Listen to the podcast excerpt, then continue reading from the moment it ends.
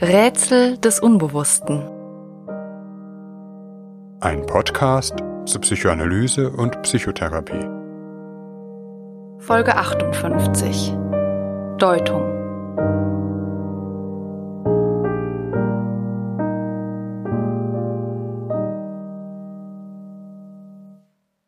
Nicht nur in Psychoanalysen, sondern auch im ganz gewöhnlichen Alltagsleben kommt wohl niemand ohne sie aus. Deutungen. Unsere soziale Welt, aber auch das seelische Innenleben ist in einen Kosmos aus Bedeutung gebettet. Man kann sich immer Gedanken darüber machen, warum jemand etwas tut oder sagt, oder nicht tut oder nicht sagt. Selbst wenn die Person fest versichert, dass es nichts zu bedeuten habe. So in folgendem Beispiel. Paul und Anke sind seit ein paar Jahren ein Paar und vor einigen Monaten zusammengezogen. So bereichernd und schön das für ihre Beziehung ist, sind seither auch einige Stockungen und Probleme in der Beziehung aufgetreten. Etwa in Bezug auf den Haushalt, aber auch an jenem heiklen Punkt, Paul hat offenkundig immer weniger Lust auf Sex, den sich Anke aber wünscht und auch immer wieder versucht zu initiieren. Paul wiegelt ab, zieht sich vor den Fernseher zurück. Auch wenn sie keine Ausbildung zur Psychoanalytikerin durchlaufen hat, wird Anke ganz natürlich in die Lage kommen, diesen Umstand zu deuten, das heißt die Bedeutung zu verstehen versuchen. Warum will Paul kein Sex mehr? Paul selbst wird vielleicht die Bedeutung des Ganzen bestreiten. Er sei nach der Arbeit sehr müde, der momentane Stress belaste ihn, er brauche den Abend zum Entspannen. Am Anfang lässt Anke sich dadurch beruhigen, aber nach weiteren Monaten bekommt sie das untrügliche Gefühl, dass es sich vielleicht doch um etwas anderes handelt. Findet er mich nicht mehr attraktiv? Mache ich irgendetwas falsch? Lasse ich mich zu sehr gehen? Hat er vielleicht eine Affäre? Anke könnte ihre Deutungen und Überlegungen gegenüber Paul auch einfach ansprechen. Doch meistens ist die Sache auch dadurch nicht so leicht zu lösen. Paul antwortet etwa Nein, ich finde dich noch sehr attraktiv. Ich will niemand anderen. Gleich darauf aber tauchen die nächsten Fragen auf. Warum sagt Paul Nein? Um Anke zu schonen oder Konflikte zu vermeiden? Oder etwa, weil es wirklich so ist? Was aber ist dann das Problem? Man sieht, wie sehr unsere Beziehungswelt in ein Netz von möglichen Bedeutungen eingewoben ist. Diesem Satz kommt vielleicht eine Art anthropologische Konstante zu. Der Mensch ist ein sich selbst interpretierendes Wesen. Die Welt, in der wir leben, ist immer schon durch die Schablone unserer Interpretationen gefärbt. Selbst wenn wir das gar nicht merken, weil bestimmte Deutungen so selbstverständlich sind, dass wir sie nicht mehr hinterfragen. Letztlich beruht auch unser Selbstverhältnis auf Deutungen, Denken wir an unser Beispiel. Was, wenn Paul selbst nicht genau weiß, warum er keine Lust mehr auf Sex hat? Oder der vermeintliche Grund, zu viel Stress, nicht nur ein Mittel, um Anke, sondern auch sich selbst zu beschwichtigen, die eigentlichen Zusammenhänge ihm gar nicht so klar oder bewusst sind. Wir können selbst nicht sicher sein, dass wir wissen, warum wir etwas tun. Wir müssen letztlich auch unser eigenes Verhalten stets deuten. Wäre es anders, bräuchte es keine Psychologie. Spätestens, wenn in Beziehungen, aber auch im eigenen seelischen Leben ein Symptom auftritt, etwas stockt, nicht funktioniert, man sich nicht versteht, wird der Deutungscharakter in unserem Selbstverhältnis offenbar, beginnt man das eigene oder anderes Verhalten und Erleben zu interpretieren. Psychoanalyse ist nicht die Erfinderin des Deutens psychischer Befindlichkeiten, sondern ein spezieller und professioneller Raum, der vielleicht besonders geeignet ist, um solche psychischen Zusammenhänge zu verstehen. Die Deutung gehört seit Anbeginn zu den wesentlichen Techniken der Psychoanalyse. Ein Psychoanalytiker deutet, das heißt, versucht etwas Unverstandenes verständlich zu machen. Man könnte auch sagen, etwas Unbewusstes bewusst. Schon die Urschrift der Psychoanalyse, trägt die Deutung im Titel.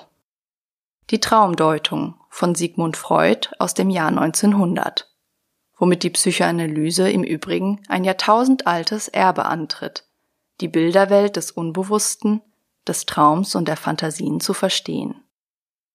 Also gerade die Bereiche menschlichen Erlebens, die besonders dunkel scheinen. Doch was bedeutet deuten?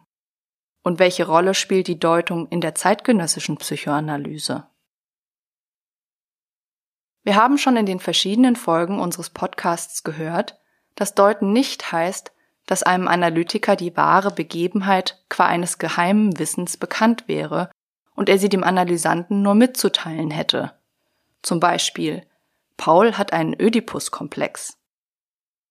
Das Beispiel von Paul und Anke zeigt, dass es eigentlich kaum möglich ist, eine allgemeine Bedeutung unabhängig von der individuellen Lebensgeschichte und Beziehungssituation der beiden abzuleiten.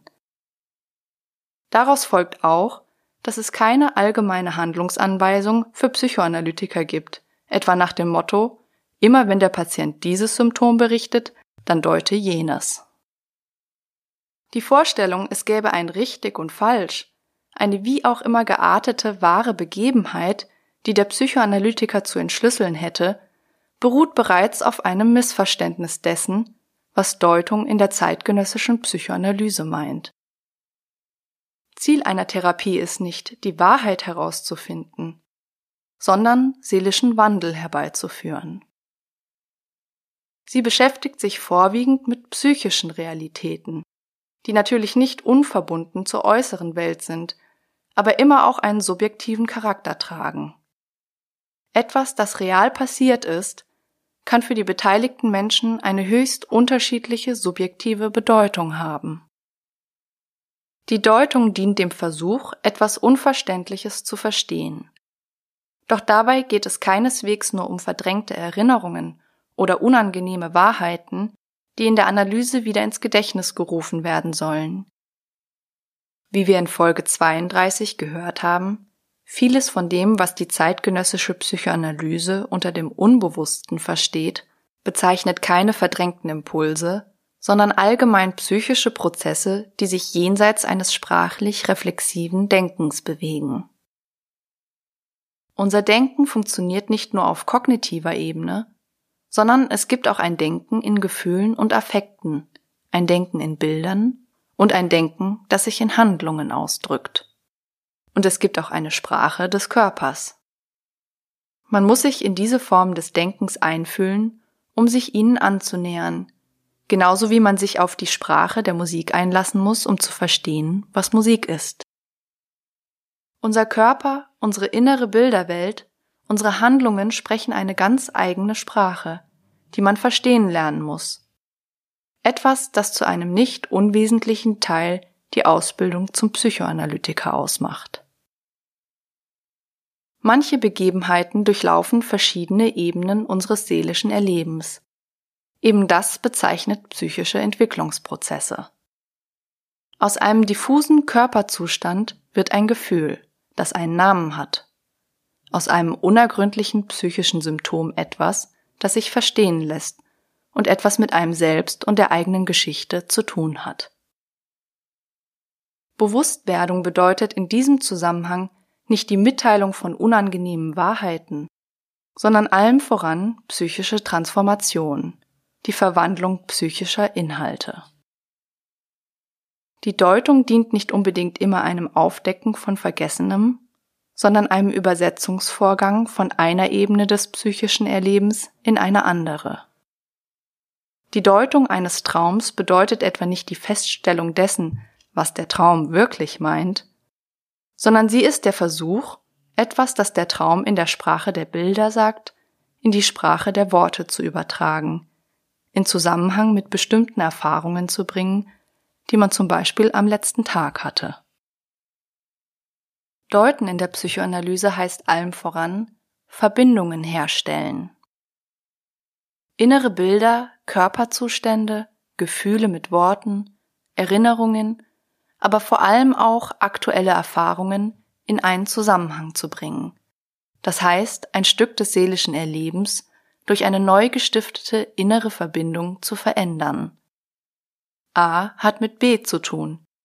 Die Basis unserer psychischen Struktur, wie wir in Folge 33 über Containing gehört haben. Die Deutung in der Psychoanalyse kann auf unterschiedlichen Ebenen ansetzen, von denen wir nun etwas hören werden. Stellen wir uns vor, Paul aus unserem Beispiel würde eine Psychoanalytikerin aufsuchen. Wenn er seine Problematik schildert, würde die Analytikerin wahrscheinlich zunächst versuchen, gemeinsam mit ihm die Schwierigkeit genauer zu ergründen. Man spricht hier auch von einer Klärung. Was genau empfindet er, wenn sich Anke an ihn schmiegt? Seit wann tritt die Lustlosigkeit auf? Lebt er noch alleine seine Sexualität aus? Hat er bestimmte Fantasien? Und so fort. Natürlich hat die Analytikerin ein gewisses Vorwissen, etwa über sexuelle Störungen und Vorerfahrungen aus anderen Therapien oder ein theoretisches Wissen.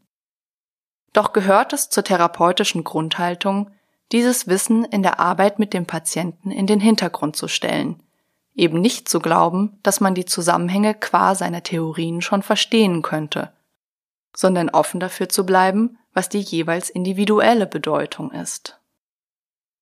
Man hat diese therapeutische Grundhaltung in der Geschichte der Psychoanalyse unterschiedlich konzeptualisiert.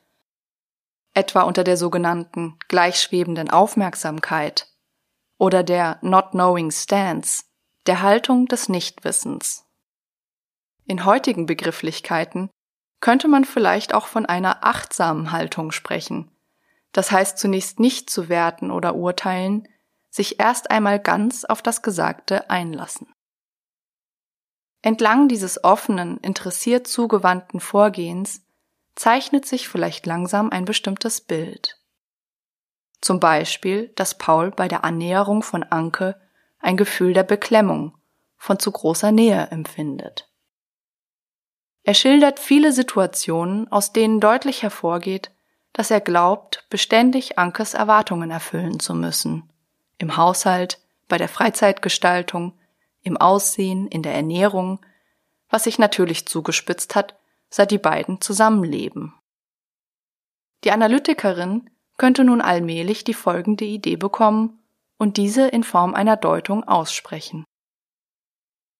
Eigentlich haben sie das Gefühl, in ihrer Autonomie eingeschränkt zu werden. Vielleicht ist ihr eigener Körper, ihre Sexualität ein Grenzbereich, den sie nicht auch noch hergeben wollen.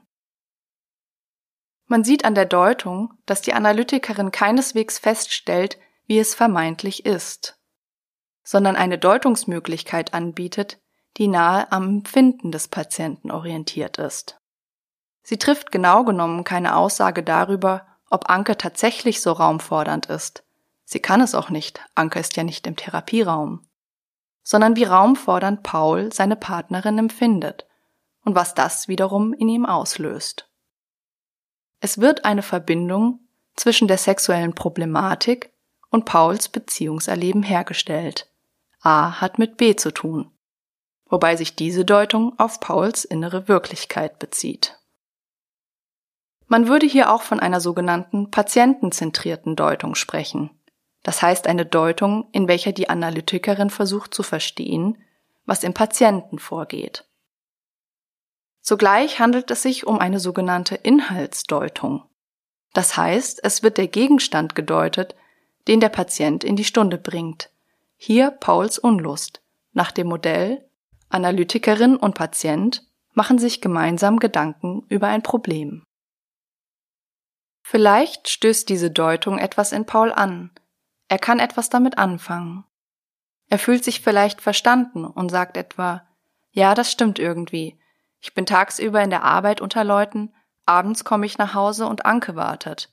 Ich bin seit Wochen nicht mehr alleine für mich gewesen. Bevor wir zusammengezogen sind, habe ich auch mal einen Abend mit Kumpels verbracht oder Computer gespielt. Das gibt's jetzt kaum noch. Patient und Analytikerin besprechen in den folgenden Stunden die unterschiedlichen Facetten dieses Autonomieverlusts, machen sich vielleicht Gedanken darüber, wie Paul sich sein Autonomiegefühl auch in der gemeinsamen Wohnung bewahren könnte. Paul ändert daraufhin vielleicht auch etwas in der Gestaltung seines Alltags, unternimmt wieder mehr mit Freunden oder auch mal etwas für sich allein. Und tatsächlich befreit sich sein sexuelles Begehren aus dem Gefühl der Umklammerung. Und das Paar kann wieder eine sexuelle Intimität leben. Mit solchen deutenden Interventionen kann sich oftmals in recht kurzer Zeit etwas lösen oder eine stockende Entwicklung wieder frei werden. In vielen Fällen kann für diese Ebene des Arbeitens eine Kurzzeittherapie genügen, die manchmal auch fast beratenden Charakter haben kann. Wichtig ist auch hier, dass Analytikerin und Patient das Verständnis der Situation gemeinsam erarbeiten, die Deutung letztlich das Produkt einer gemeinsamen Arbeit ist, nicht das überlegene Wissen einer Person A, das der Person B mitgeteilt wird.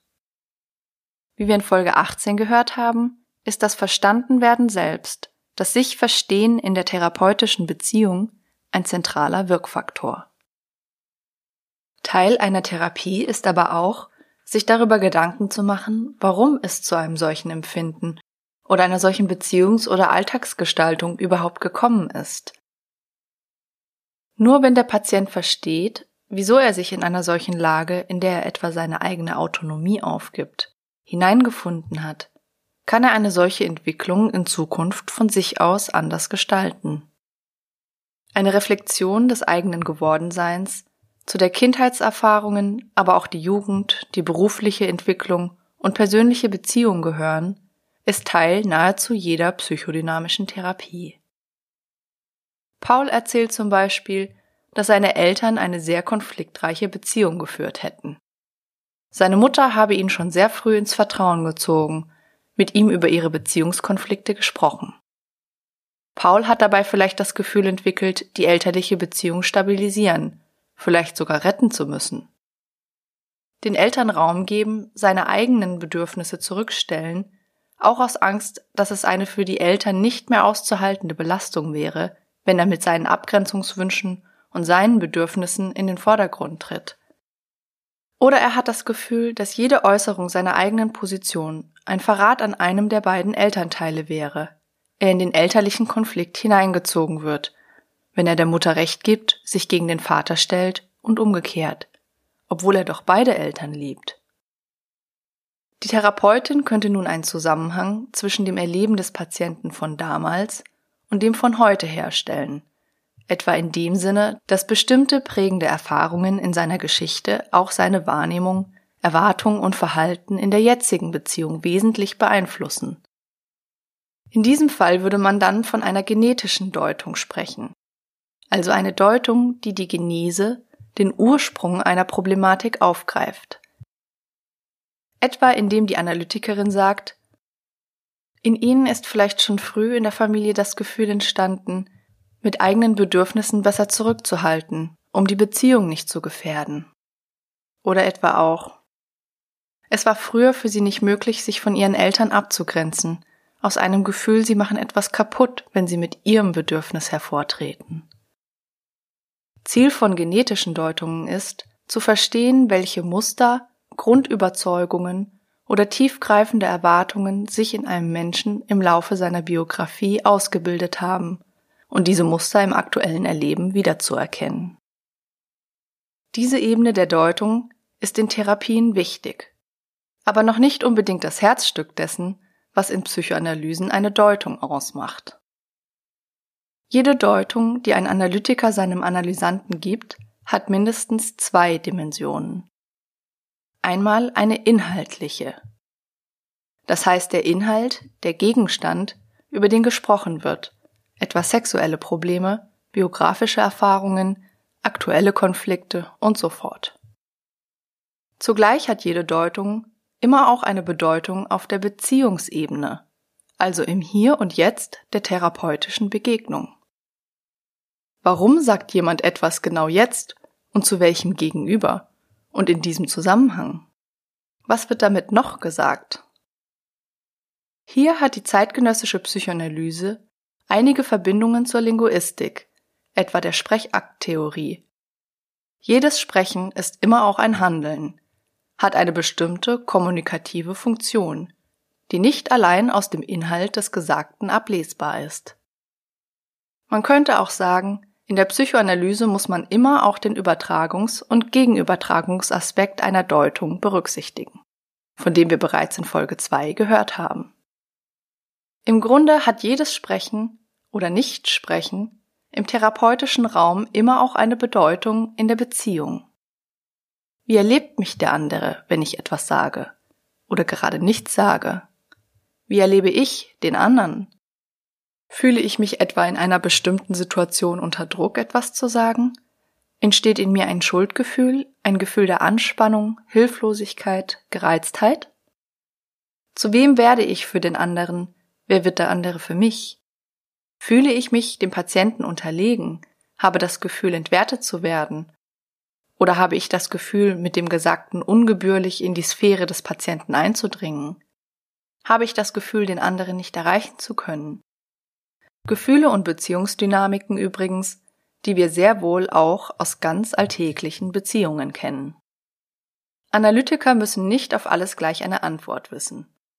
Zur analytischen Grundhaltung gehört vielmehr, es aushalten zu können, eine lange Zeit nicht zu verstehen, nicht zu wissen.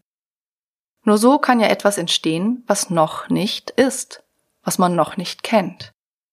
In diesem Sinne, jede Therapie ist auch ein kreativer Akt, man spricht in diesem Zusammenhang auch von der Negative Capability, der Fähigkeit, Nichtwissen auszuhalten, die der Psychoanalytiker Wilfred Bion für die therapeutische Arbeit konzeptualisiert hat. Wenn ein Analytiker auf jede Äußerung, jeden Gedanken, jede Frage des Patienten eine Antwort geben will, immer Einfälle, was etwas bedeutet, wie es im Zusammenhang mit der Biografie steht oder ähnliches, dann müsste er sich umso mehr die Frage stellen, was dies auf der Ebene der Beziehung als Sprechhandlung bedeutet. Es entsteht eine Beziehungsdynamik im Sinne von Person A weiß nicht, Person B weiß. Warum will man immer gleich Klarheit herstellen, immer gleich eine Lösung anbieten? Ist der Therapeut in Wahrheit unsicher, bemüht, permanent seine Kompetenz unter Beweis zu stellen? Oder hat er das Gefühl, den Patienten fortwährend mit guten Antworten füttern zu müssen, aus Angst, dieser verhungert sonst? Vielleicht bereits eine bestimmte Übertragungs-Gegenübertragungsdynamik. Kann etwas nicht ausgehalten werden, das entsteht, wenn zunächst etwas offen bleibt? Die forcierte Deutungstätigkeit würde hier nur auf der Oberfläche ein Verstehensversuch sein. Auf der Beziehungsebene aber tatsächlich der Abwehr dienen. Man spricht, um nicht in die Stille hören zu müssen. Es ist ein Pseudo-Verstehen, das eigentlich einer bestimmten Erfahrung aus dem Weg gehen will. Man sieht hier auch, wie wichtig eine therapeutische Selbsterfahrung ist, damit Therapeuten nicht zu sehr ihre eigenen Themen und Nöte, Unsicherheit, Leistungsdruck, das Gefühl, sofort ganz viel geben zu müssen, um von anderen gemocht zu werden, in die Therapie einflechten und somit den therapeutischen Raum mit den eigenen Themen besetzen. Die Berücksichtigung der Beziehungsebene, das Verständnis für das Hier und Jetzt der therapeutischen Begegnung vollzieht sich nicht, indem jede Äußerung permanent per angestrengter Denkoperation auf ihren kommunikativen Gehalt abgeklopft wird, sondern genau aus jener Haltung des offenen, meditativ aufmerksamen Zuhörens, das für den Subtext, das Unausgesprochene einer bestimmten Gesprächssituation empfänglich ist. Der Analytiker geht auf das ein, was auf der Inhaltsebene gesprochen wird. Aber er hört immer auch mit, was gerade im Hier und Jetzt zwischen Analytiker und Analysant geschieht. Mit der bekannten Wendung des Analytikers Theodor Reichs, man hört stets auch mit dem dritten Ohr. Diese Ebene des Verstehens ist für Psychoanalyse von entscheidender Bedeutung. Dies gilt besonders für die Arbeit mit Patienten, die sogenannte strukturelle Schwächen aufweisen, von denen wir in Folge 29 gehört haben. Den Personen fällt es schwer, zumindest bei bestimmten emotional bedeutsamen Themen, ein symbolisches Denken aufrechtzuerhalten, das heißt die Bedeutung des Gesagten zu erwägen ohne zu sehr unter Handlungsdruck zu geraten. Im Gegenteil, hier hat das Sprechen oft vorwiegend einen Handlungscharakter, setzt eine bestimmte Szene in Gang. Es wird etwa gesprochen, um etwas loszuwerden. Der andere wird als eine Art Fass gebraucht, in den man all das hineinfüllen kann, was einen selbst innerlich bedrängt. Oder es gibt ein ausuferndes und angestrengtes Sprechen, um den anderen in eine passive Position zu bringen. Vielleicht, weil man sich vor dem fürchtet, was der andere sagen, mit einem machen könnte, wenn man ihm Raum geben würde. Manche Patienten können, zumindest am Anfang der Therapie, wenig damit anfangen und sind auch nicht darauf aus, ihr Leben auf einer symbolischen Ebene zu verstehen, im Sinne, was hat A mit B zu tun? Für sie ist es aus einer inneren Not heraus wichtig, sich in der Therapie erst einmal zu erleichtern oder eine innere Sicherheit zu erlangen, ein psychisches Gleichgewicht wiederherzustellen. Oftmals geht es darum, unaushaltbare innere Zustände oder Gefühle aus sich herauszubringen, was sie nur erreichen, wenn es ihnen gelingt, diese im Gegenüber unterzubringen. Als Gegenüber, zum Beispiel als Analytiker, kann man sich hier leicht in einer bestimmten passiven oder rezeptiven Rolle fixiert fühlen. Der andere spricht, man selbst soll nur aufnehmen, ist zugleich zunehmend überflutet, mit zu vielen Affekten vollgestopft, die man nicht mehr in einen sinnhaften, verstehenden Zusammenhang bringen kann. In solchen Momenten ist umgekehrt auch für den Patienten die Fähigkeit zur Aufnahme meist sehr begrenzt. Es geht darum, etwas loszuwerden, nicht etwas Neues aufzunehmen.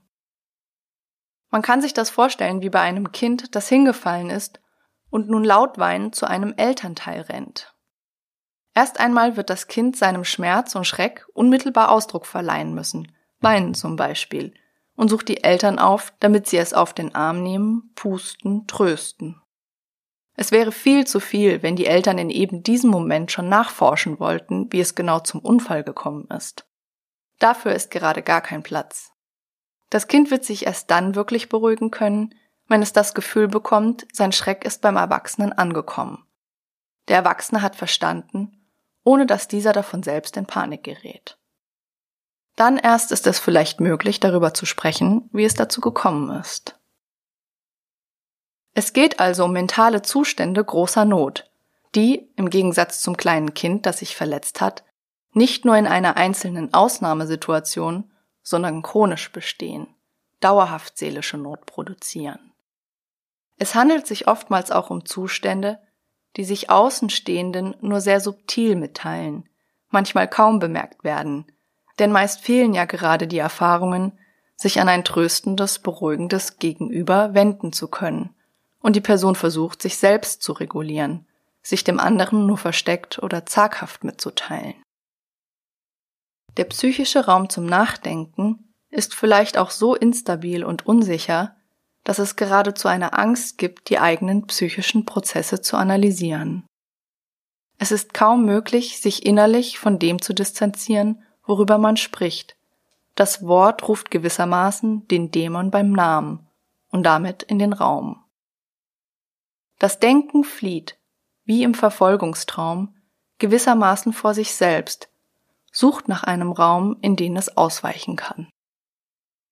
Wenn der Analytiker in solchen Situationen in einer klassisch deutenden Haltung verharrt, eine Haltung also, die primär auf Verstehen und Nachdenken zielt, erlebt der Patient dies unter Umständen nicht als hilfreich, manchmal vielleicht geradezu als verfolgend, als ein Ausbleiben der überlebenswichtigen aufnehmenden Funktion. Man könnte in Fachbegriffen auch sagen, als fehlendes Containment, von dem wir in Folge 33 gehört haben. Der Patient will ja gerade die unerträglichen Gefühle und Gedanken in den Analytiker bringen und dadurch loswerden, Deutet der Analytiker nun, fühlt es sich für den Patienten möglicherweise so an, als würden diese Inhalte geradewegs wieder zurück in ihn gestopft. Vielleicht weil der Analytiker sie selbst nicht in sich haben will? Bei solchen psychotherapeutischen Prozessen geht es oft viel mehr um das, was im Analytiker vorgeht. Kann er wirklich aufnehmen, was der Patient in ihn hineinbringt? Kann er es innerlich verdauen, verstehen das heißt auch sich vom Patienten und dem innerlichen Schrecken der inneren Not wirklich berühren lassen? Oder dient das Deuten seinerseits als Versuch, etwas loszuwerden? Immerhin geht es in solchen Situationen um meist hoch angstbesetzte, schwer erträgliche psychische Inhalte bzw. Gefühle. Der Analytiker muss in diesem Zusammenhang verstehen, wofür er vom Patienten gebraucht wird, um ihm zunächst einmal eine grundlegende Beziehungserfahrung zu ermöglichen. Dass der andere wirklich helfen kann, die inneren Zustände zu verdauen. Dazu kann es manchmal schon reichen, wenn der Analytiker im richtigen Moment Ja sagt.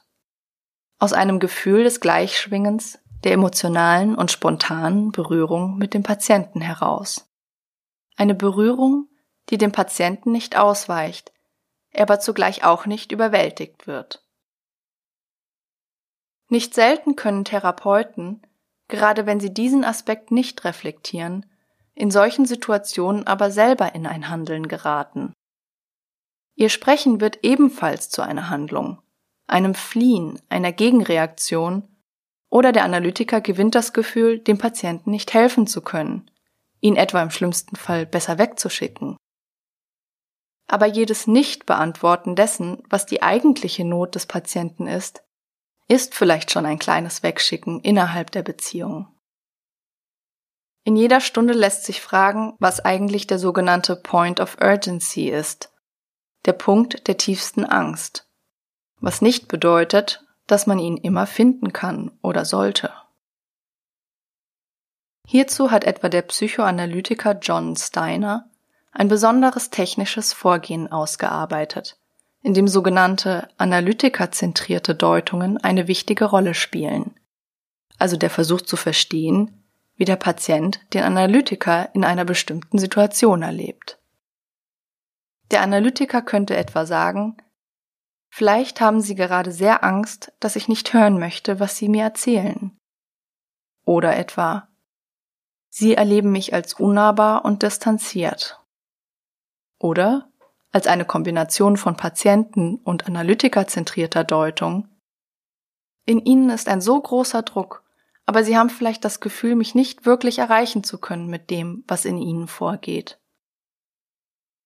Die beschriebenen Prozesse adressieren eine Ebene der unbewussten zwischenmenschlichen Kommunikation, die vielleicht den Kern überhaupt jeder Beziehung ausmacht. Nur wenn es zu einem echten Austausch zwischen zwei Menschen kommt, kann so etwas wie Gegenseitigkeit entstehen. Für manche Patienten ist eine Arbeit vorwiegend auf dieser Ebene zentral. Bei anderen Patienten, etwa wenn bereits eine stabilere seelische Struktur oder die Erwartung eines hilfreichen anderen ausgebildet ist, können Deutungen auch eine integrative Funktion haben, im Sinne einer Verbindung von Beziehungs- und Inhaltsdimension. Zum Beispiel, wenn im Laufe einer Therapie ein bestimmtes Beziehungsmuster sichtbar wird, das sich zwischen Patient und Therapeut etabliert hat. Erstaunlich ist, dass sich darin meist charakteristische Muster einweben, die Patienten aus anderen Beziehungen und ihrer Geschichte berichten. Das, was sich im Leben der Patienten wiederholt, wiederholt sich auch in der therapeutischen Beziehung meist zunächst unbewusst, unverstanden, durch ein wie automatisch ablaufendes Geschehen. Denken wir an das Beispiel mit Paul. Er könnte sich zum Beispiel irgendwann im Laufe der Therapie auch von der Therapeutin eingeengt fühlen, glauben, ihre Erwartungen erfüllen zu müssen, etwa indem er ihren Deutungen viel Raum gibt, sich ihnen anpasst, ohne dass er sie vielleicht wirklich emotional integrieren kann. Vielleicht eine Erfahrung, die unbewusst die Kommunikation bereits von Beginn der Therapie bestimmt hat, die aber erst im Laufe der Arbeit zunehmend bewusst wird. Eine sogenannte Übertragungsdeutung wäre, wenn die Therapeutin solche Zusammenhänge anspricht, eine Verbindung aus früherem Erleben herstellt, etwa raumfordernde, weil sehr belastete Eltern, und dem Erleben im Hier und Jetzt in der therapeutischen Situation also eine Synthese aus aktuellem Erleben und dem eigenen Gewordensein. Solche wiederkehrenden Muster zu verstehen, ist wichtig, um andere Erfahrungen überhaupt zu ermöglichen. Nur wer weiß, durch welche Brille er auf die Welt blickt, kann die Idee entwickeln, dass die Welt noch ganz anders aussehen kann. Die Therapeutin vielleicht gar nicht so ist, wie Paul sie aktuell empfindet. Erst dadurch werden andere Erfahrungen mit ihr möglich. Zum Beispiel einen Abgrenzungswunsch oder selbst eingebrachte Gedanken zu äußern, ohne die Angst haben zu müssen, dass der andere sich dabei verletzt zurückzieht oder sich nicht mehr interessiert. Jede Deutung ist letztlich nur so hilfreich, wie sehr sie auch einer emotionalen Erfahrung, einer echten zwischenmenschlichen Begegnung entspricht. Deshalb gibt es keine Deutungen aus dem Lehrbuch, allenfalls Ideen und Ansätze. Gedankliche Erwägungen oder theoretische Konstruktionen können oftmals die Brücke sein, die man in ein unbekanntes Territorium schlägt. Darüber zu gehen bedeutet aber immer, sich einer emotionalen Erfahrung auszusetzen. Und dies gilt sowohl für den Analysanten als auch Analytiker.